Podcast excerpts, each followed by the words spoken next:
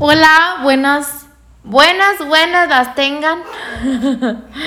Eh, hoy tengo conmigo, vamos a iniciar nuestro podcast de hablando sobre qué es lo que nos inspira a viajar. O sea, ok, estamos en medio de una pandemia, estamos todos eh, pensando hacia dónde vamos, algunos hemos perdido nuestro trabajo y hemos querido desaparecer, pero ante esta situación estamos en una incógnita. Sin embargo, todavía tenemos más allá de que ver lo que vivimos hoy en día. Y déjenme les platico que tengo hoy aquí a mi lado a Cintia Bielma, una experta en eventos, eventos de bodas, sobre todo en eventos de bodas en playa tiene su propia compañía de, bodas en playa. Es muy, muy buena haciendo lo que hace la recreación de eventos, eh, graduaciones, lunas de miel. Es súper experta con las exposiciones de cualquier tipo. Y yo estoy, yo estoy muy contenta de estar el día de hoy con ella porque siempre aprendo muchas cosas de ella.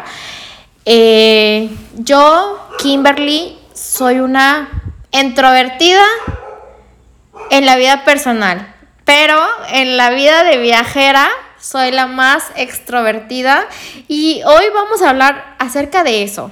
¿Qué es lo que nos inspira a hacer lo que hacemos? O sea, en los eventos, en, la fiesta, o sea, los viajes.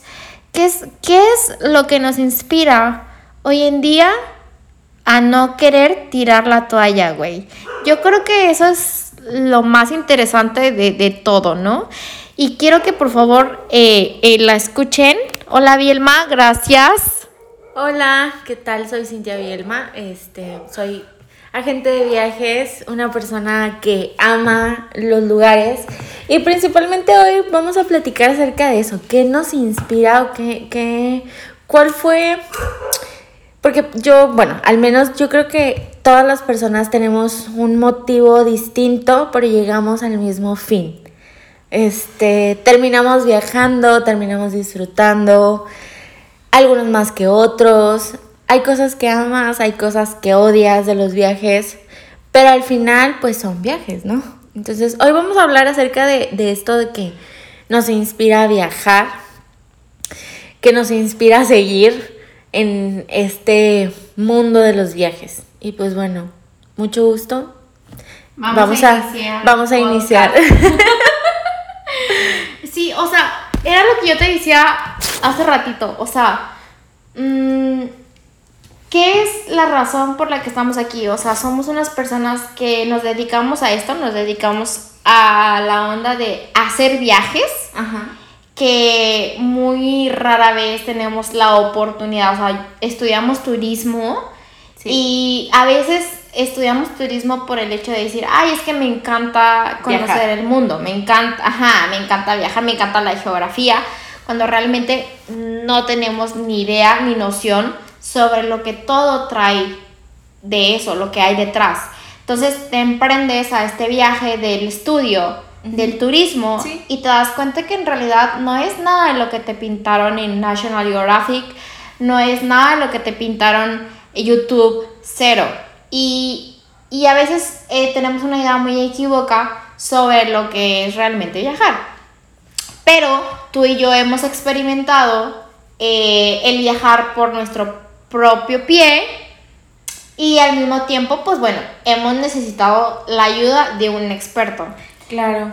De hecho, bueno, yo remontándome a mis inicios, yo siempre he contado unas anécdotas de que cuando me dijeron, ¿por qué quieres estudiar turismo? Cuando, ya sabes, en la escuela te preguntan de que no es solamente viajes, pero si yo veo más atrás, de hecho, en mi ADN está impreso.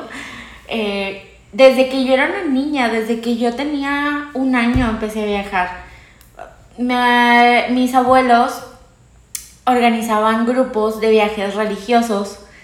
Este, entonces, pues a mí me llevaban por esos viajes religiosos a, bueno, todavía se siguen haciendo, o sea, es algo, es una tradición mexicana, no sé si solamente de Monterrey, pero creo que no, es de toda la República, que viajan a Real de 14, que viajan a San Juan de los Lagos a visitar a la Virgen, a visitar a San Francisco de Asís, a las fiestas patronales. Entonces, mis abuelos organizaban ese tipo de grupos y rezaban, iban y pues me llevaban, ¿no? Entonces, para mí era pues raro, porque obviamente tienes un año y no entiendes qué es lo que está pasando, pero conforme vas creciendo vas entendiendo un poco más, te vas adentrando en la cultura de, de por qué se hace, de por qué ir a visitar a la Virgen de Guadalupe el 12 de diciembre en la Ciudad de México, donde hay millones de cosas. personas.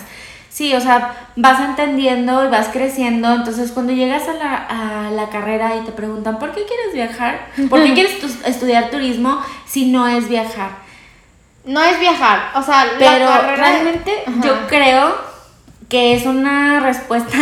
Discúlpame que yo sé que eres docente, pero yo digo que es una respuesta errónea, porque cada quien cada quien tiene sus motivos de por qué llegó a esa carrera. No, pero yo, yo por ejemplo, yo maestra de turismo, cuando, o sea, yo, yo sé que el 90% de las respuestas de mis alumnos son, es que quiero viajar. Y yo lo primero que les digo es de que si tú estás estudiando turismo, no es porque vas a viajar, pero eh, muy poca gente tiene la fortuna de dedicarse a esto, lo que amamos. O sea, pero todo el mundo tiene esa idea equívoca de que el, estudiar turismo es viajar y realmente, solamente es viajar. Y realmente no es así. Sí, al final del día, haciendo lo, lo que es de crear un viaje, es, es más bien crear una experiencia. Porque así como lo fue una experiencia de iniciar yo, porque obviamente yo no razonaba que eso era un viaje. O sea, a mí me llevaban y me dejaban ahí y yo veía un chorro de gente y era de como que, ah, sí, pues vamos porque pues hay que ir a, a conocer o visitar o... Porque hay que hacerlo, punto. Sí, porque hay que hacerlo y ya.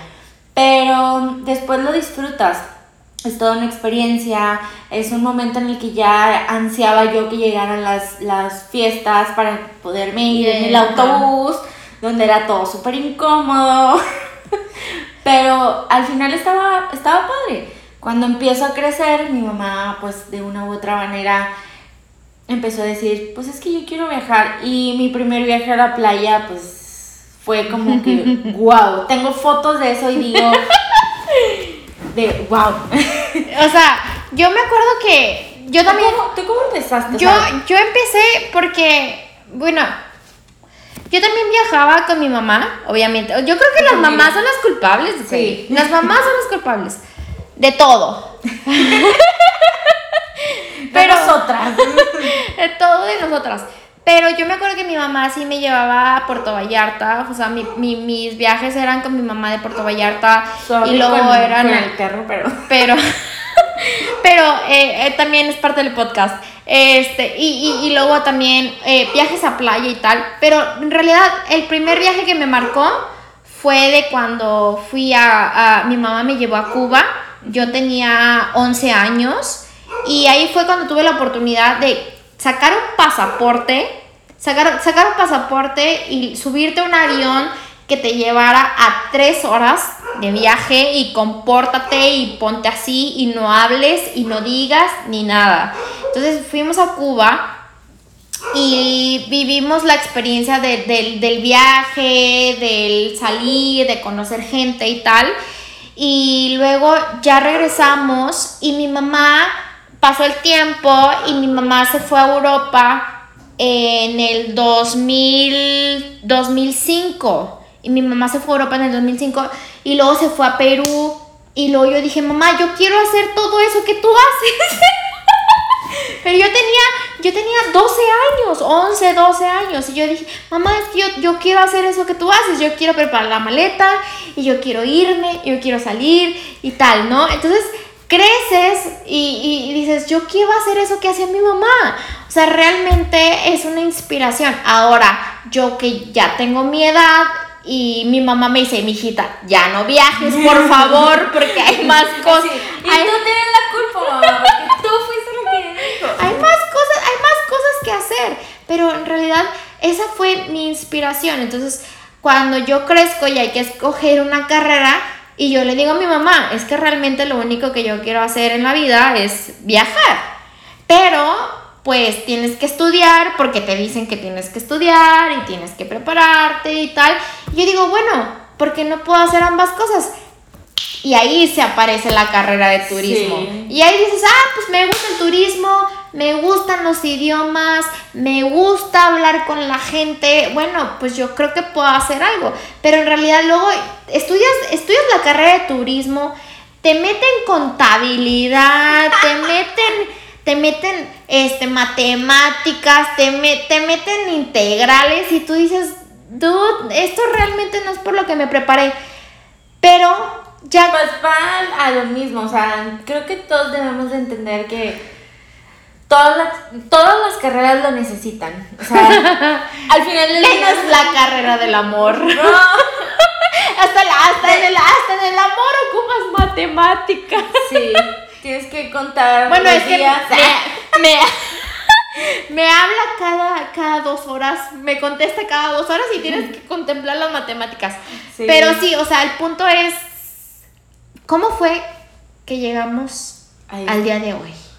Ah, pues no sé, yo creo que ha sido como un prepararte mental, psicológicamente, de qué es lo que quieres proyectar. Porque al final del día, pues bueno, tú dices que en el 2005 nos vamos a Europa. Y yo digo, ah, Porque en el 2005, en el 2005 solamente la gente rica viajaba. no, déjame te digo que no. Esa es la, esa Esa es es lo- la, esa met- era la idea. Ajá. Esa era la idea. Porque, por ejemplo, yo en el 2005, o en el 2004, cuando yo, bueno, a mí mi mamá me llegó un día y me dijo, mijita, ya vas a cumplir 15 años, vamos a preparar la fiesta. Ah, bueno, es que tú tienes 30. Que- es que ya tengo 30, aclarando. Bueno, yo en el 2005 tenía 13. 13. Sí. Cuando yo recuerdo mucho de... A mí me gustaba mucho escuchar la música en inglés, ver videos. Yo era fan de un grupo ruso en ese momento. Tatú. Exacto. Yo era súper, súper fan. O sea, era mi mamá. All the things she said, all the things she said. Oh. Running through my head, running through my head. Ah. Pero imagínate, o sea, era un grupo ruso que veías en la televisión, que veías en TV. En MTV, güey. Cuando sea, MTV era, Era MTV. de música. Ajá. Era de música. Entonces, güey, ¿dónde chingados está Rusia? ¿Dónde chingados está Rusia? Pues obviamente empiezas a ver el mapa y dices, bueno, Ay, pues cuera, está- tú sí investigabas en el mapa. Sí, obviamente. Mi mamá nos compró cuando estaba, no sé, más chiquita. Ella era fan de comprar las enciclopedias. ¿Recuerdas que había gente que vendía enciclopedias? Pues mi mamá me compró una enciclopedia gigante. Sí, donde- yo tengo las enciclopedias del, de los hoteles más famosos del mundo. Bueno, yo tenía de mapas y de historia. y de Enciclopedia, güey, la, la enciclopedia. Cuando metías el CD en la computadora. Yo tenía libros. ahí están, ahí Ay, están. Ah, yo sí tenía computadora entonces. Pues también, también tenía computadora, pero los libros eran los que me enseñaban más este, en ese momento porque pues obviamente, pues aunque veía el internet y todo, pero bueno. Total que te fuiste a Europa. Pues espérate, déjame te digo cómo estuvo la cosa. A ver. Resulta que yo amaba a ese grupo. Entonces, pues, ¿dónde, ¿dónde está Rusia? Pues, quién sabe dónde está. Pero está en Europa. Que es parte de Europa Es parte de Europa, según mi pensar. Bueno, no es clase de geografía, después daremos O sea, clase de geografía. Pero pertenecía a Europa y yo decía, pues yo quiero ir a Europa. Yo quiero ir a Europa.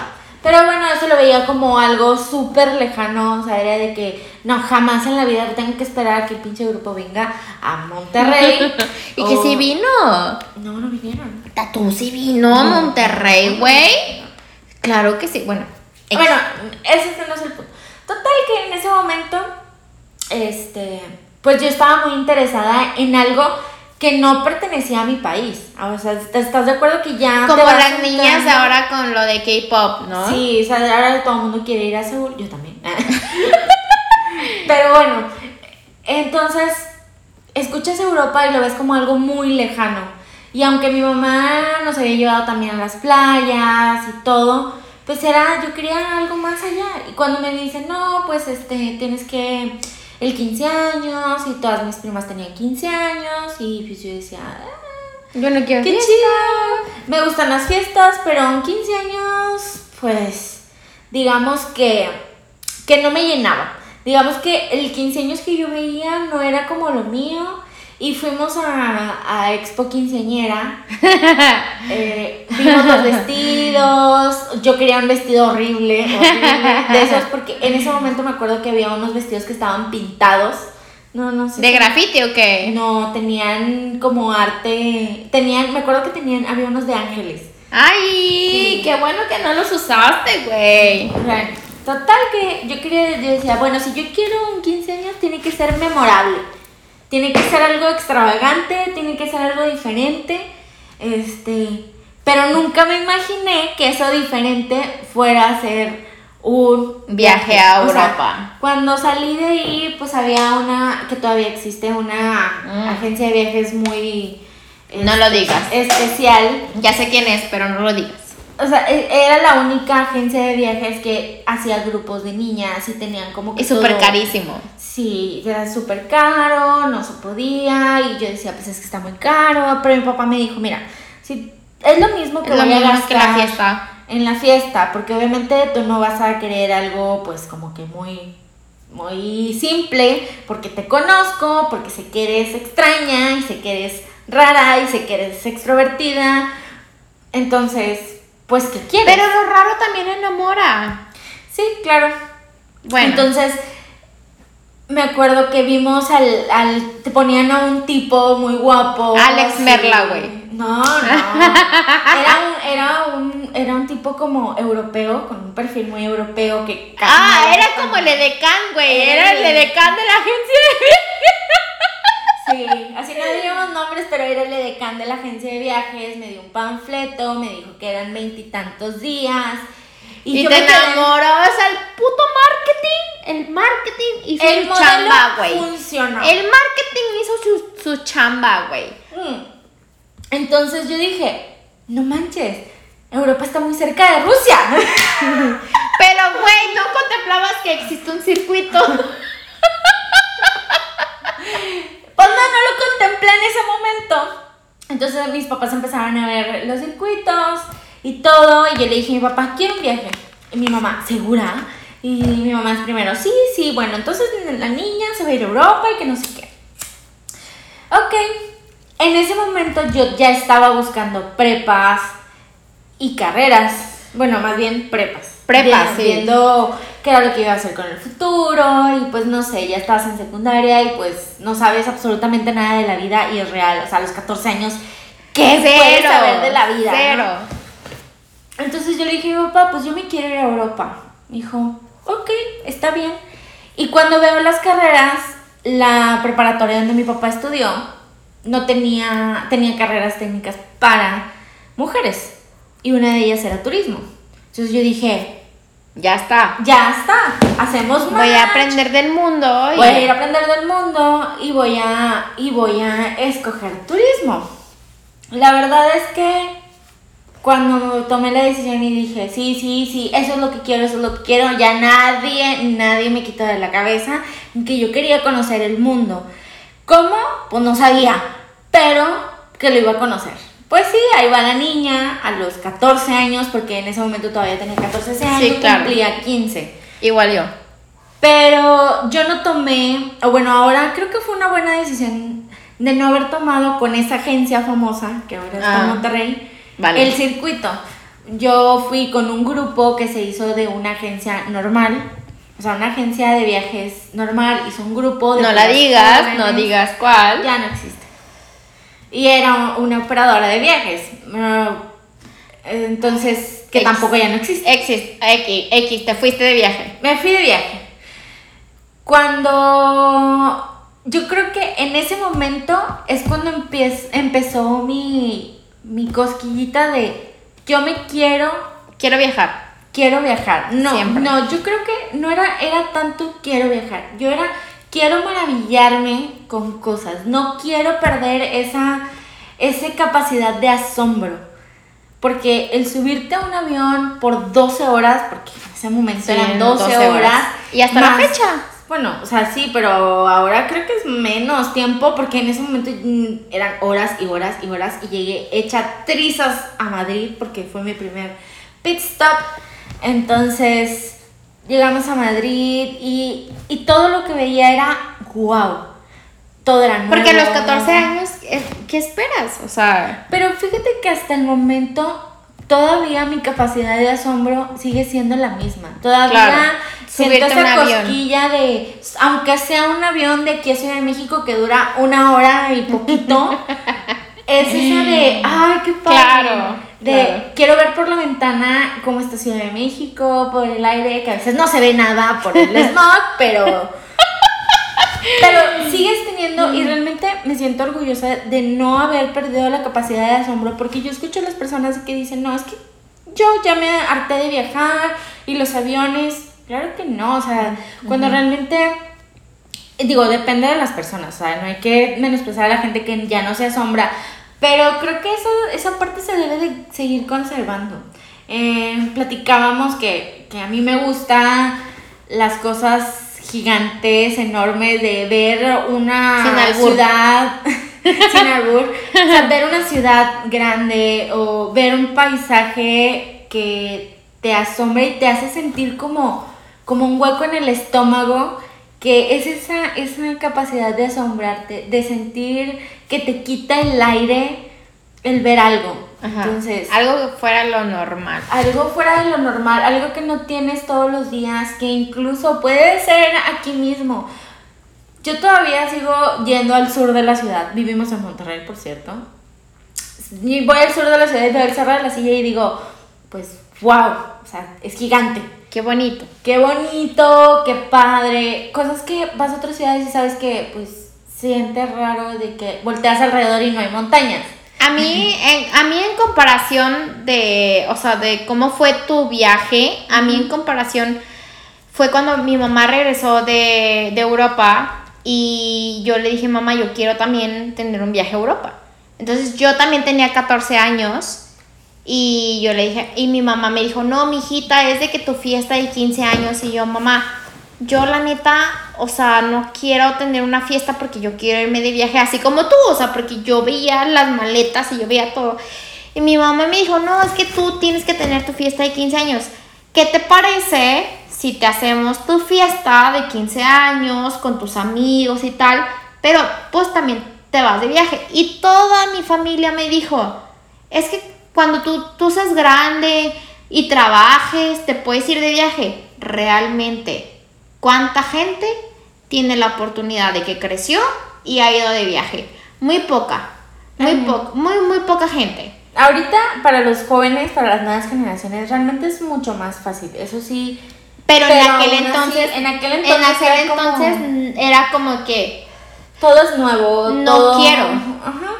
Sí, no era como una prioridad. Porque ahora ah, se ha vuelto parte de la normalidad viajar. viajar, sí, Al menos una vez al año. Y de cualquier tipo. Pero hace 14 años, Hace hace 14 15 años, hace 14 años, bueno, para mí, hace 14 años era como que, porque yo también viajé a los 14 años.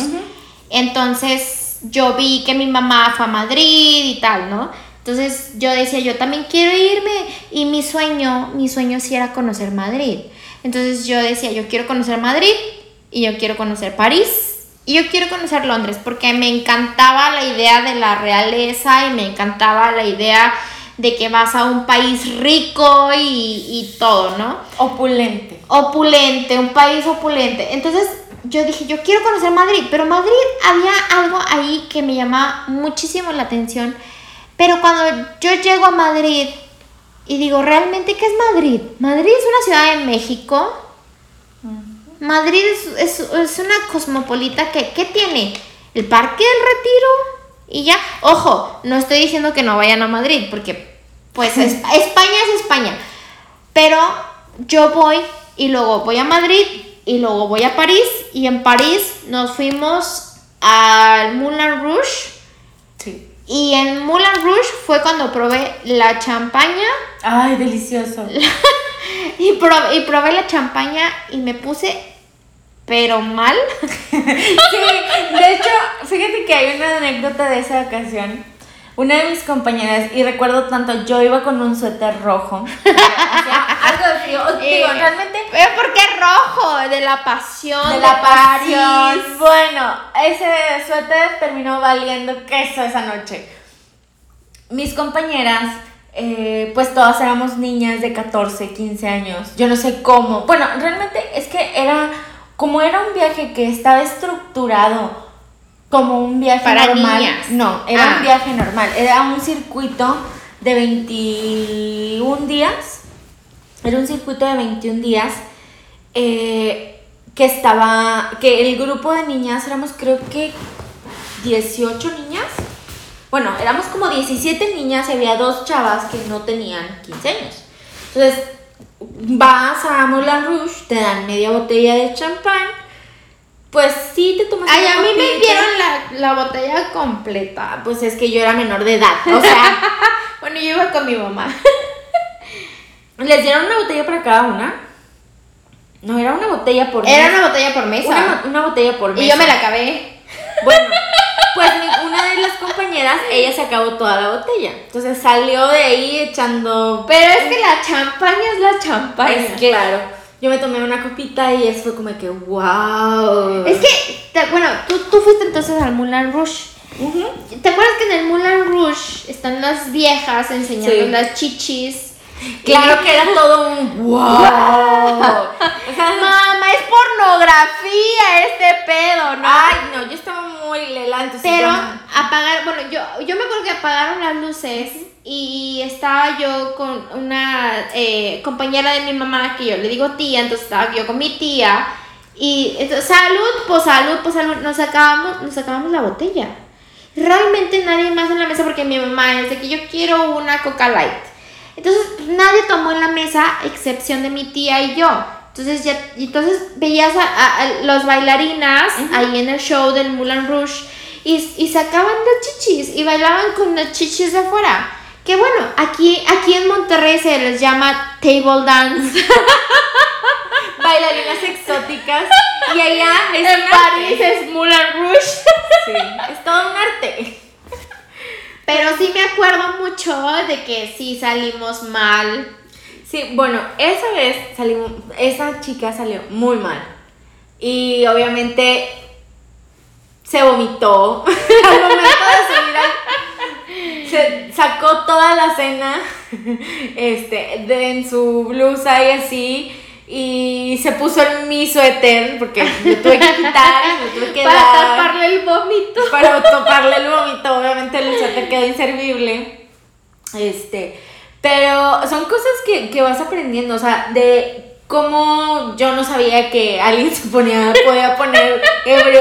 Digo, yo, yo tenía una mente súper inocente, o sea, no sabía exactamente a lo que iba porque en ese viaje fui a descubrir muchísimas cosas, muchísimas. Historia. desde historia, desde... eh, te puedo decir- convivir con gente. con gente de otros países, con gente de otras ciudades, escuchar a alguien que hablaba otro idioma, porque al final del día, pues yo lo veía en la tele, solamente lo veía en la tele porque pues no... Intentar comunicarte. Sí, me perdí, de hecho tenía mi, una de mis compañeras que, de las que me hice amiga en ese viaje, ella no hablaba español, ella hablaba, bueno, hablaba muy poquito español, hablaba inglés y yo no hablaba inglés. Bueno, pero entonces- fuiste a Rusia o no? no fui a Rusia.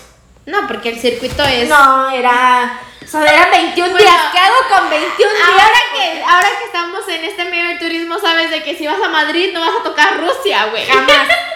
O sea, hay menos en 21 En días. un circuito, menos. O Ajá. sea, o llegas a Ámsterdam y de ahí empiezas a. Uh, Ámsterdam. No, Bueno. pues, pues ya eso, es o- eso es otra historia de Sí, Ámsterdam. esta historia.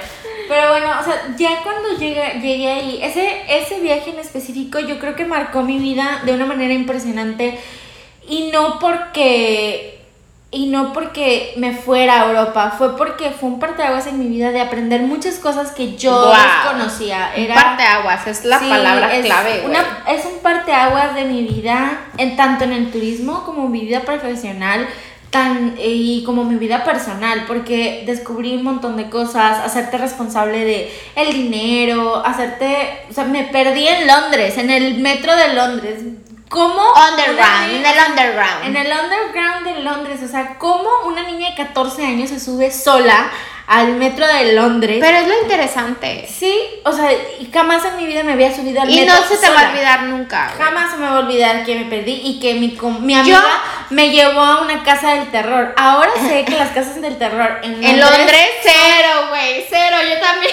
O sea, es de que Cero. odio, No. odio, odio, odio el terror. Entonces, que pero fue una experiencia. O sea, ahora, después de muchos años, empecé a investigar y dije, hice cosas que realmente marcaron mi vida y que ahora me hacen recordar de decir, ¿cómo estuve ahí? Porque eso de las casas del terror, ya ves que en Londres toda esa parte de, ¿cómo se llama? The Ripper, eh, Jack the Harry- Ripper.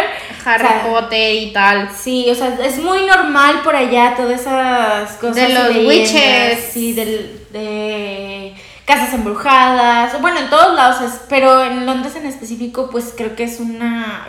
eh, como. Must.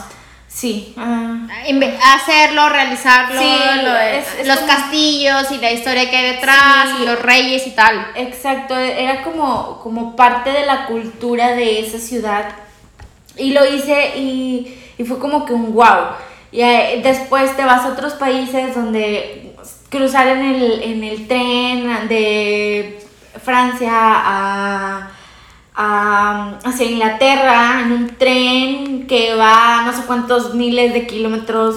¿Qué? No. No, pero pues ya, ya después es algo que, que investigas. Pero por ejemplo, yo me acuerdo que yo, bueno, yo a comparación de ti, yo no me fui 21 días, yo me fui 14 días en mi viaje de 15 años. Yo tenía 14 años.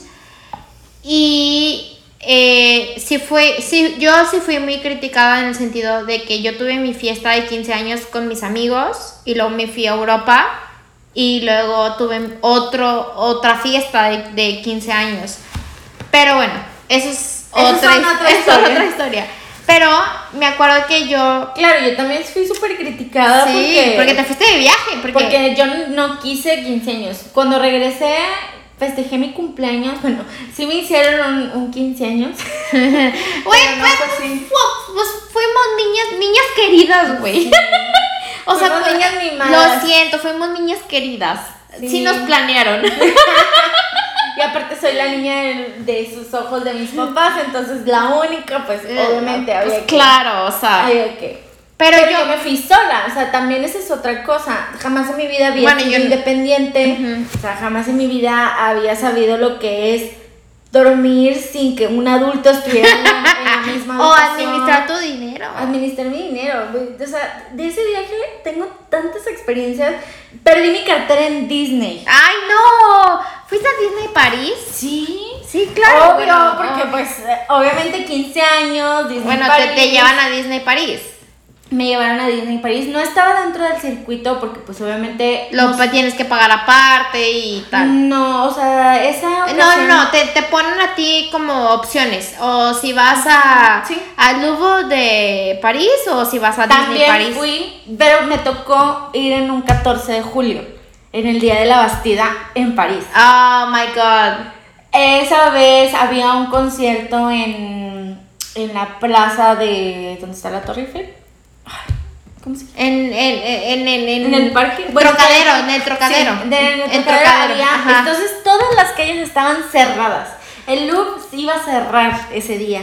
Pero Ah. fuiste a conocer la Mona Lisa o no? Sí. Nos metimos braviado porque no cobraban ese día, porque era día. Día de, de, de Francia. Sí, era el día de Francia, entonces de la revolución. Y en el trocadero ahí estaba todo. Ahí estaba, había la- un chorro de gente. Este, Eh, déjenme, déjenme les digo que en el, el trocadero, Ajá. el trocadero pues es la plaza de, de, la, de, La de Torre, París, sí. es, es la plaza de París y es donde más puedes apreciar la Torre Eiffel. Entonces, si ustedes han visto un montón de fotos de la Torre Eiffel con parejas queriéndose un chingo, no van a durar. Las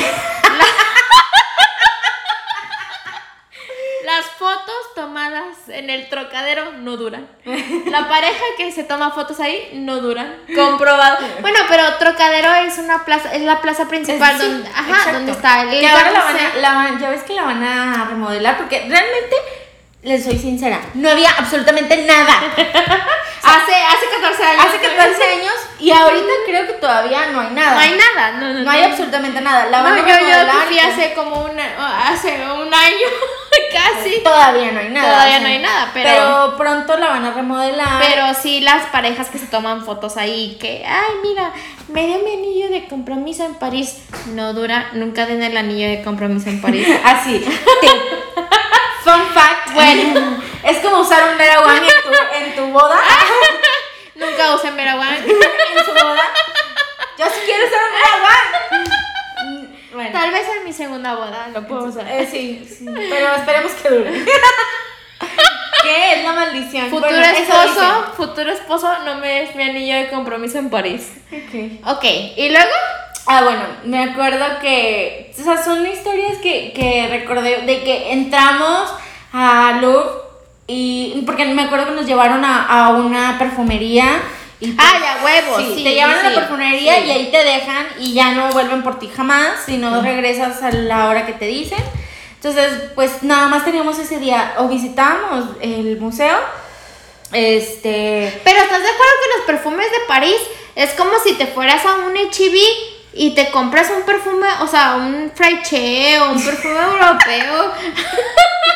y luego te enseñan perfumes de Paris Hilton y tú dices, ¿qué pedo? Pues este perfume me lo compro en Liverpool y ya está.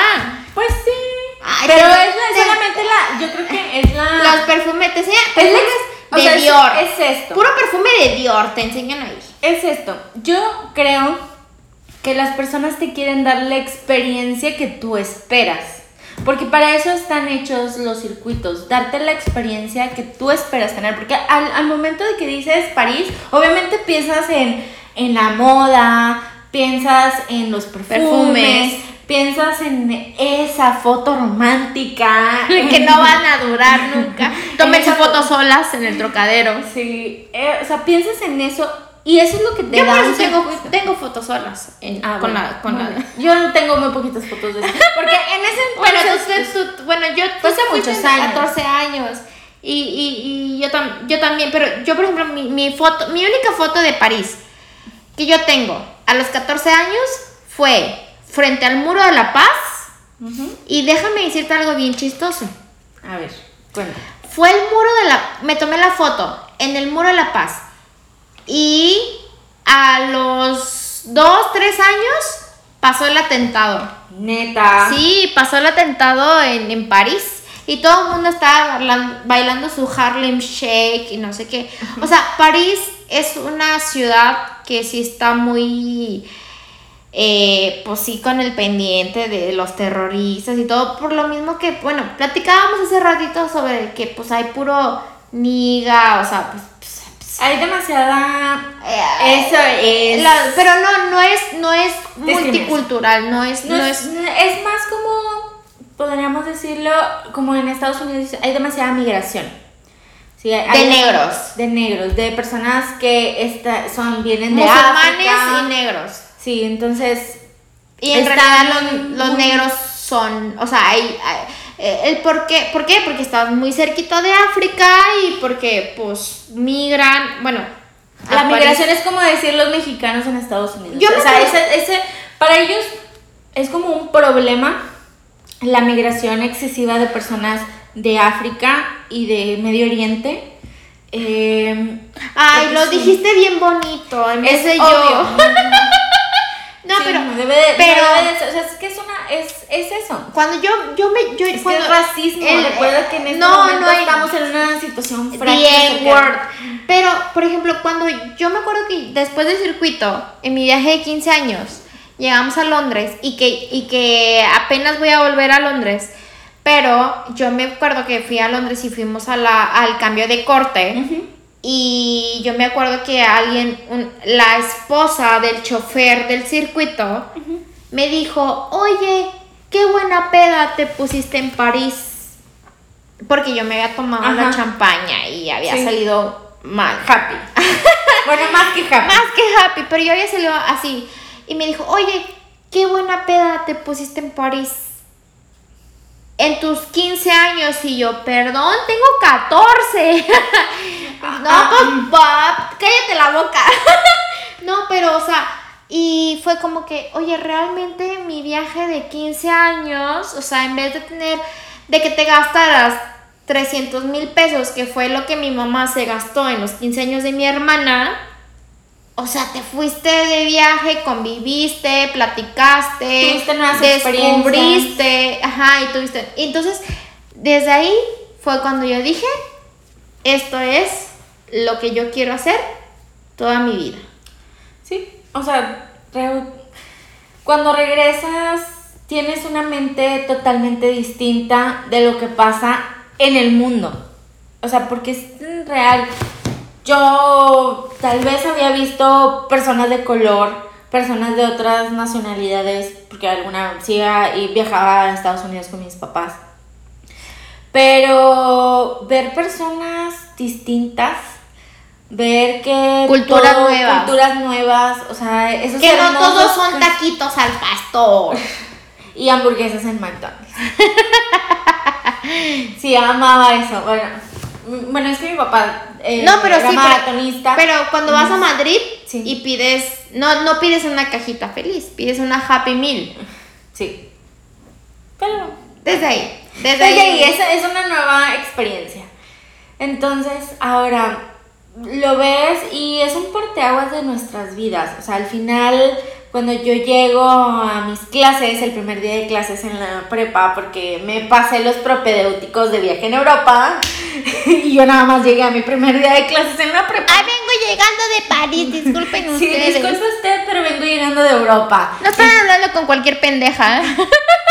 Claro que caí bien gorda. claro, porque es escuela pública.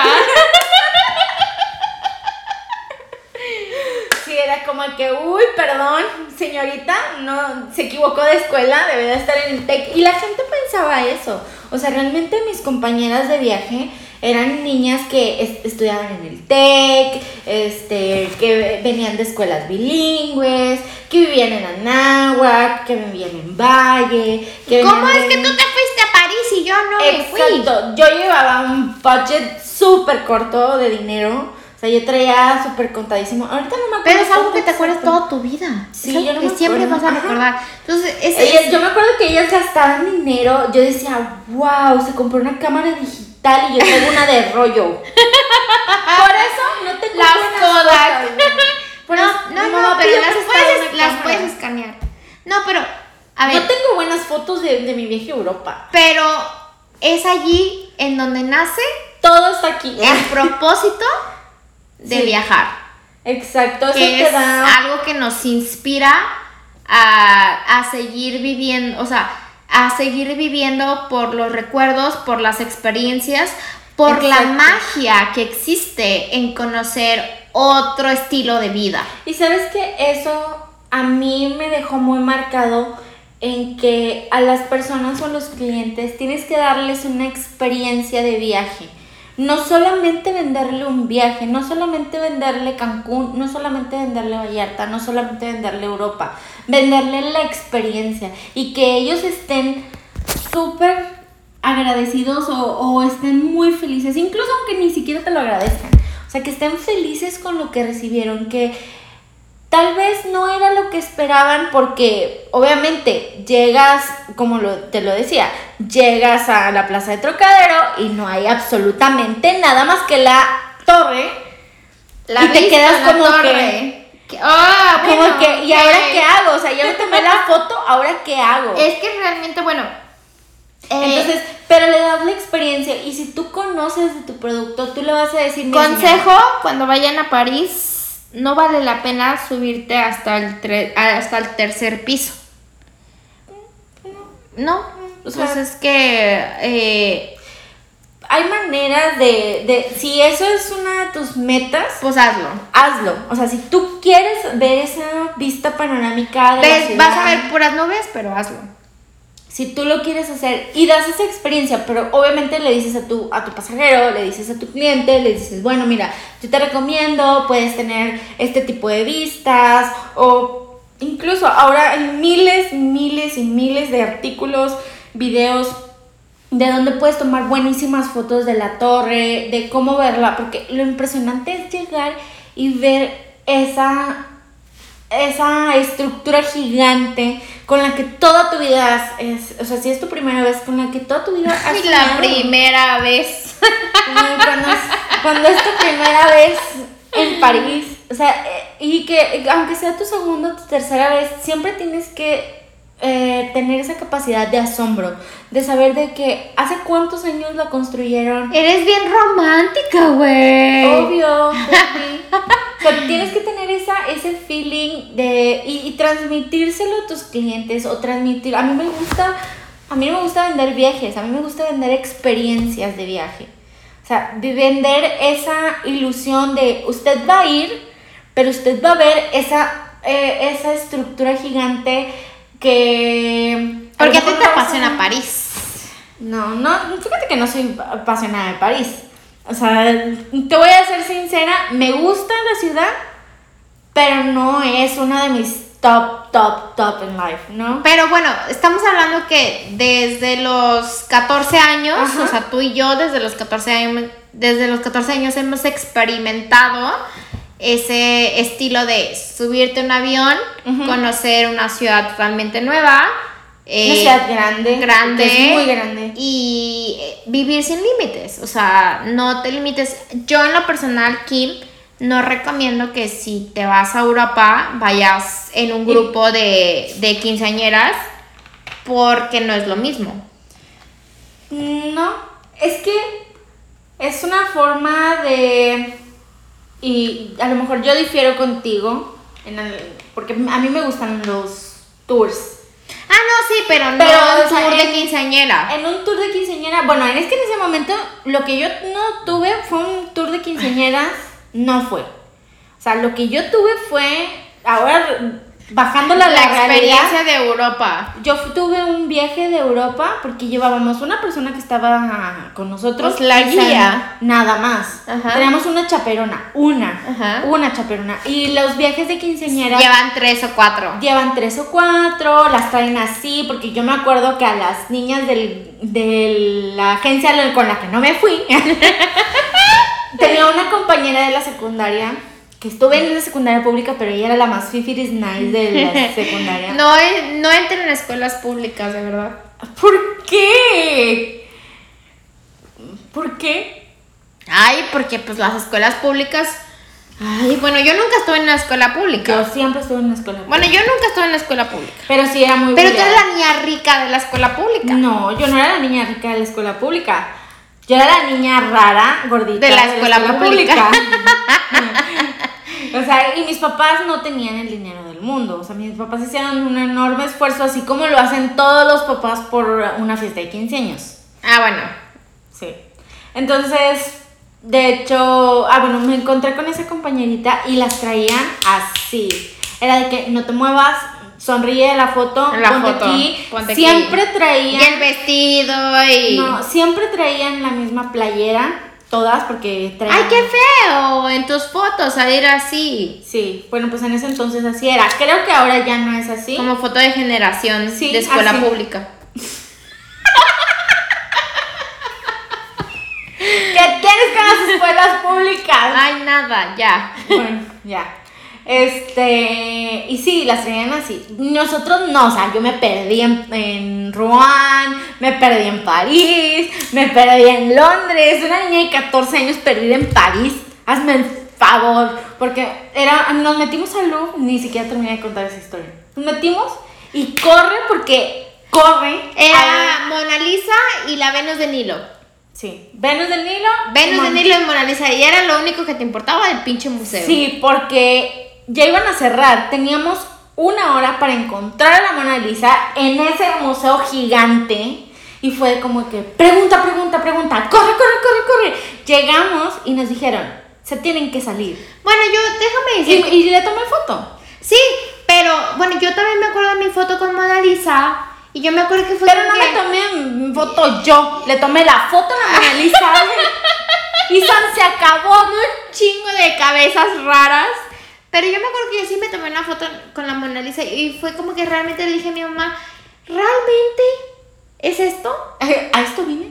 Realmente, y con, pero con la Venus de Nilo sí me tomé mi foto y dije, pinches huevotes que se carga más que mi ex. O sea, no, o sea, pero realmente dije, wow, con, con Venus de Nilo nadie lo pelaba a comparación de la Mona Lisa. Obvio. Y con la Mona Lisa sí me tomé una foto, pero bueno, te das cuenta que realmente lo que es el Museo del Louvre, o sea, no vale tantísimo la pena. Por eso, la última vez que yo fui, Pues dije, es que- "Dude, no vale tanto la pena. Pero bueno, si, si, que dice- no, es que cuenta que cuando, o sea, si tú quieres conocer realmente todo el recorrido Ay, no es del mucho. Museo del Louvre, tú necesitas tener al menos 24 días en París. Sí. Si Es tú quieres grande, conocer el Museo del Louvre. Pero cuando vas así en tour o vas en circuito, vas corriendo. vas, ajá, y ese, esta es la Venus de Nilo y esta es la Mona Lisa y ya está. Y en es ese todo. momento no se podían tomar fotos a la Mona Lisa. Mm. Porque acuérdate del flash y esas cosas. No sé. Bueno, pero yo me acuerdo que sí, sí se tomaban fotos. Sí, Pues sí, con acuerdo. flash y la chingada y todo. Pero sucede lo mismo a que cuando vas al Museo de Van Gogh, que no puedes supuestamente tomarle fotos a la noche estrellada, que la noche estrellada está en Nueva York. Pero y la réplica, la réplica está en Ámsterdam. Porque realmente la, el, pues. el- el marco de la noche estrellada de Van Gogh está en el MoMA, en Nueva York. Y por eso es de que el MoMA. El, el MoMA, o sea, ha sido a Nueva York tres veces, pero el MoMA Cinco. cinco veces ha ido a Nueva York. Y, el, y, y la noche estrellada de Van Gogh está en el MoMA. No he ido al MoMA. Es Eh, que- ah, no digas Perdón, eso, perdón, pero no he ido al MoMA, pero bueno, ahí te va porque normalmente cuando las veces que he ido a Nueva York ha, ido, ha sido con, con diferentes intenciones. No he terminado, honestamente me falta el Met y me falta el MoMA porque El, el MoMA es el Museo de arte moderno. Arte Moderno. Ajá. O sea, esos museos no los he hecho porque quiero ir en una ocasión especial a hacer museos. Porque quiero que esa sea la intención de ese viaje. Y por ejemplo, en Nueva York existe también de que cuando vas a la, a la Estatua de la Libertad, tienes la opción también de subirte a la Estatua de Libertad y ver toda la estructura de Nueva York, o sea, ver la ciudad de Nueva York. Pero- pero, pero bueno, yo, yo, yo recalco ahorita el MoMA, hablando de arte, de, o sea, que no, no, no nada más viajar es subirte a un avión, no nada más viajar es, ah, voy a conocer gente nueva, voy a conocer otra ciudad, sino también la experiencia que te deja en, en- en la situación de conocer la historia y de conocer el arte y la cultura de lo que te puede proveer una historia, un- un- una Un ciudad, una, una ciudad, Sí. un viaje tal cual, que es la historia. Ajá. Entonces yo siento que a veces hoy en día nos perdemos muchísimo en el hecho de solamente Me voy a tomar la foto. me voy a tomar la foto Para y solamente Instagram. quiero viajar. Y que Instagram es otra historia, pero me, me quiero viajar so- solamente por el hecho de que, ah, estoy aquí. Y no, o sea, realmente hay que saber conocer la ciudad Creo a que la tienes que que, vamos. tener una intención para ir. Yo creo Y, que. y- y eso es lo que nos inspira. Ajá. Conocer, conocer eh, nuevas formas de pensar, conocer cómo vive la demás gente, que yo sé que pues a ti te choca. Como, No es que me choque. O sea, es como. Como. Bueno, realmente tengo que ser Ah, específica. Es que no hemos. tiene COVID. No hemos, no, no, lo, no lo hemos dicho, pero lo que pasa es de que yo tengo un, Un a toque. mí, un, Un problema, un trauma. un trauma Yo soy anti pueblos mágicos. Así, lo siento a la gente que pueda ir, pero no me gustan, o sea, no me gustan los pueblos mágicos, pero cuando invades, es, es como, no es porque no quiera ver la cultura, es porque siento que invades algo natural, o sea, no es como que yo... Pero lo hacen parte del turismo. Exacto, lo hacen parte del turismo, pero a mí no me gusta ese turismo donde vas e invades un lugar que tiene Ay, ¿cómo podemos decirlo de una manera bonita? Pues que tiene ese most. Sí, ese morbo. Sí, de saber, no es como que yo vaya a recibir a un extranjero aquí para que vea cómo hago un huevito con chorizo.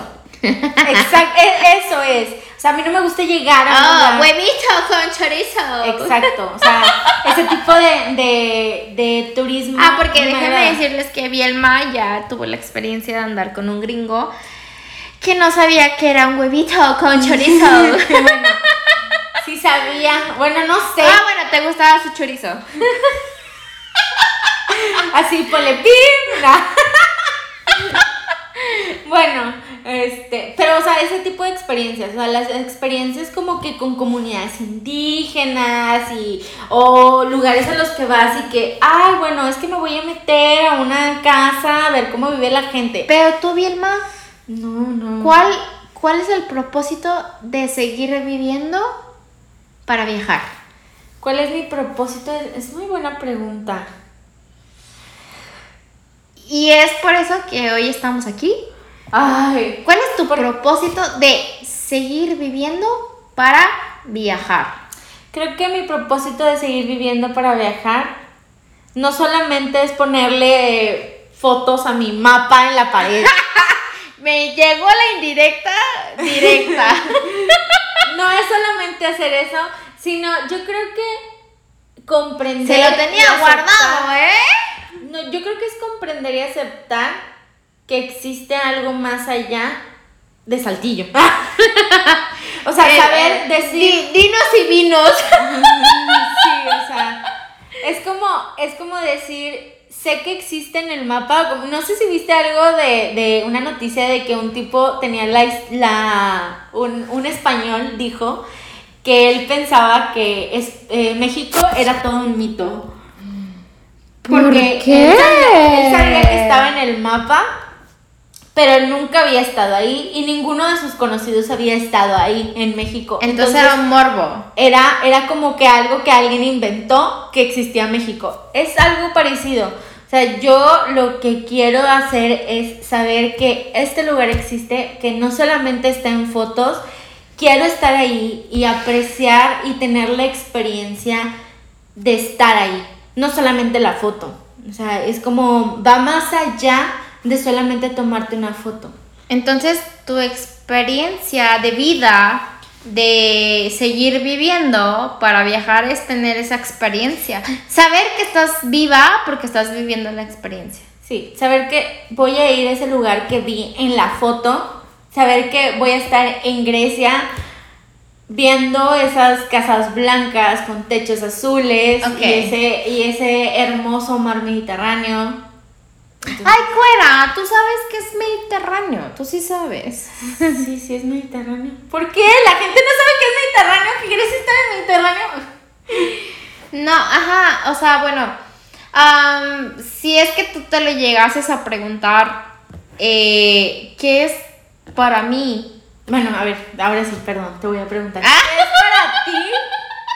Perdón por ser tan... Una mala hostess. Sí, una una mala invitada. Ojos, no sé. ¿Para ti qué es seguir viviendo por el turismo? O sea, para viajar. Para viajar. Ajá, claro, porque a, comparación de ti, el ecoturismo y bueno, el montón de ramas que implica, el, que implica el turismo, claro que siempre hay alguien que se inspira por un tipo de turismo, pero en realidad eh, lo que yo pienso del por qué estamos aquí en cuestiones viajeros, en cuestiones de un montón de cosas que, que implica el eh, quiero probar la cerveza de tal lugar, quiero vivir la experiencia de tal lugar, en cuestiones culturales, por ejemplo, o sea, en cuestiones de, de, que ahorita que hablabas del Mediterráneo, en cuestiones que hablabas del Medio Oriente y tal, o sea, de que tienes que ponerte tal cobertura y tienes que ponerte tal... No usar shorts, o sea, los shorts que tú traes ahorita, bye. claro, por eso nunca iré a, a Medio Oriente porque no podré usar shorts. Porque luego vas a estar como Samantha de Sex and the City de ¡Ah! ¡Ups! Uh, ¡Son piernas! ¿No? y traigo condones.